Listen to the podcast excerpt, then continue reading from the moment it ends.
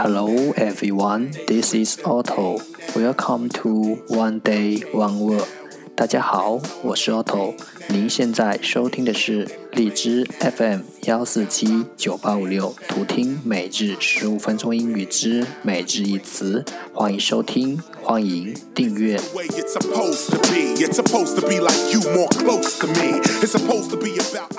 微信公众号 Otto Everyday O T T O E V E R Y D A Y，请添加，让学习英语融入生活，在途中遇见未知的自己。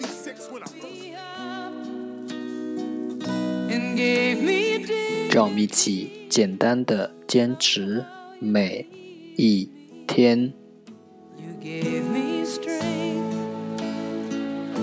Day 384. Today's word is 今天的单词是 partly, partly, p a r t l y, partly 副词部分的。 Let's take a look at its example. 让我们看看它的例子。 Some people are unwilling to attend the classes, partly because of the costs involved. 有些人不愿意来上课，部分原因是所需的费用问题。 Let's take a look at its English explanation. 让我们看看它的英文解释。 Not completely，不，not 完整的，completely 不完整的。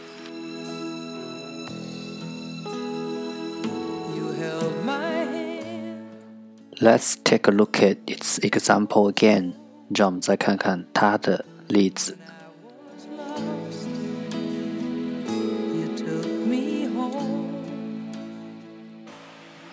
people are unwilling to attend the classes, partly because of the costs involved.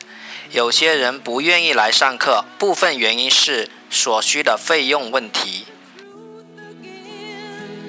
You even called me friend. You gave me strength. Partly, partly 副词部分的。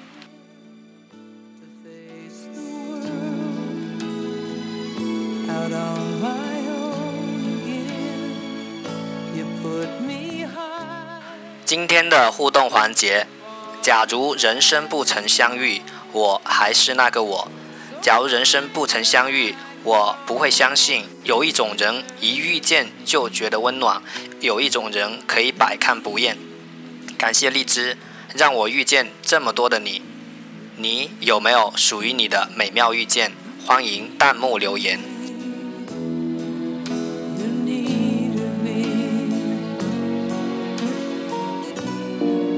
That's all for today。这就是今天的每日一词。如果你喜欢我们的节目，请为我和那些愿意坚持的人点赞。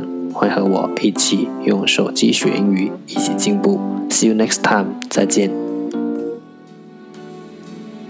I cried a tear. You wiped it dry. I was